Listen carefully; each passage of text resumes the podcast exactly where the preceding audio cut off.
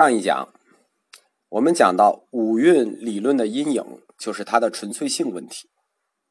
虽然存在这个小小的瑕疵，但是五蕴论基本建立了一个人日常活动的运动论，通过人的日常活动来反映人是什么这个问题的答案。可以说，在两千五百年以前，对人的分析达到这种高度，今天看。叹为观止。但是为什么要通过五蕴来形成佛教元人论的模型吗？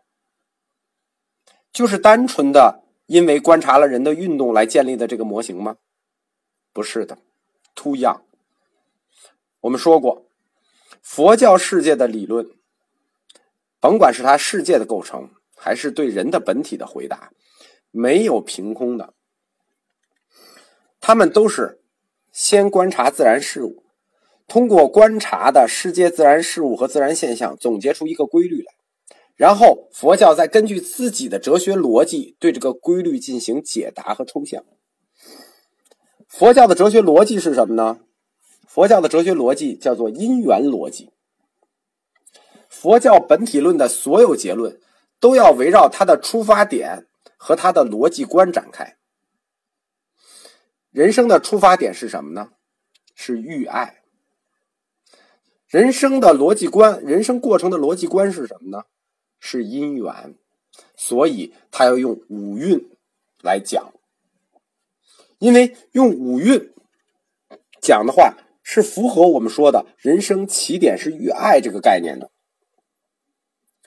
居舍论分别借品上说，从无始生死以来，就没有开始的生死以来。男女于色更相爱乐，因为色的原因更相爱乐。单诸于乐受故，就为什么喜欢这个乐呢？感受之故。受复因导想生故，为什么有这种快乐的感受呢？是因为你的想法颠倒了。此导想生烦恼故，因为你颠倒了这个想法，所以你就烦恼了。如是烦恼依时而生，烦恼就是行嘛，就是之所以这样干，是因为你的时而生的。这段话我们就不白话解释了，写的很明白了，一白话气氛就没了。因此，五蕴它不单纯是对人对世界的这种认识、定义和分类，其实它是要从人人的本源属性上去规定人的本质。五蕴论可以说，它就是一个基于爱开始的人生手串你看，色受想行识，色为什么是开始于爱？因为自无始生死以来，男女于色更相爱乐，因为色得互相爱，对吧？你总不能爱一难看的嘛，肯定是因为它好看你才爱它吧，对吧？所以我们说，五蕴论是一个以爱开头的人生手串因爱而欲，因欲而乐，因乐而想，此想又是颠倒，所以烦恼。依时而生，世代轮回。你看，这就像一个手串一样，这么转着。五蕴的这种规定性，是为了跟我们后面讲的人生运动论、十二因缘论去密切结合的，或者说，五蕴论和十二因缘论就是同一个思想源流。男女因色互相爱，因为各自的色相互相爱，所以色色蕴是五蕴之首。大家懂了吧？就是说，为什么这么干？它是有它的哲学逻辑的，必须描述它的起点和它的逻辑。基督教和佛教对爱这件事情的看法，就男女之爱的看法是彻底相反的。就是爱之所以发生。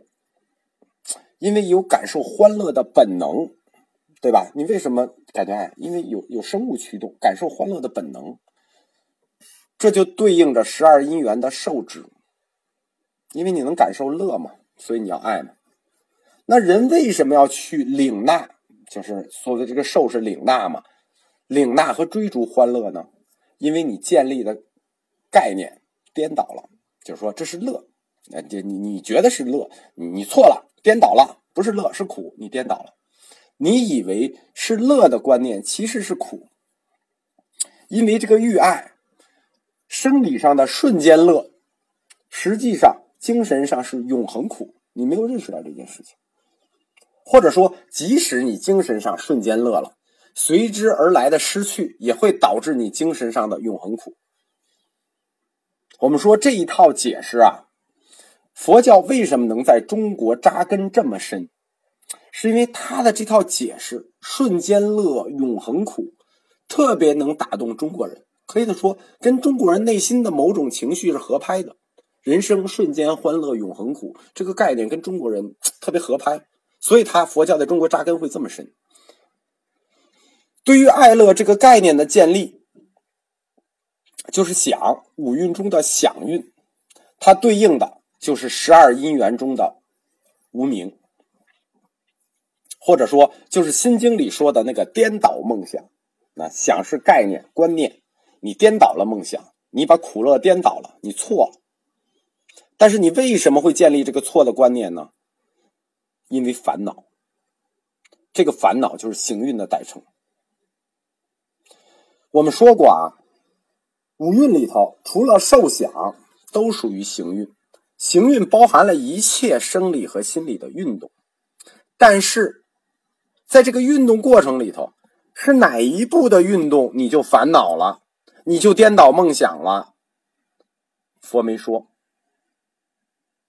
对，佛只说在这个过程里你颠倒梦想了，你烦恼了，但是他他没指出是哪一步，他指出了就是这个过程，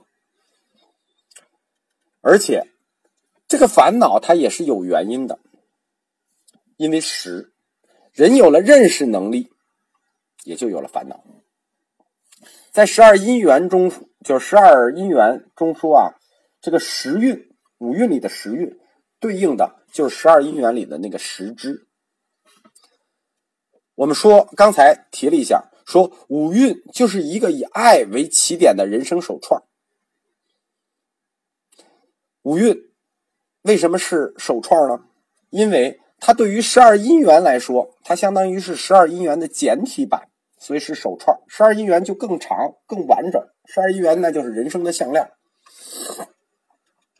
五蕴是人的一个点，解释的一个人每个瞬间片段，这叫五蕴一点说，就是五蕴描述了人的一个静态状态。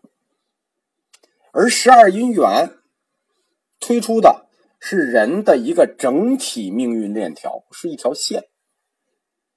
这个链条就叫做。五蕴一个点，因缘一条线。除了五蕴，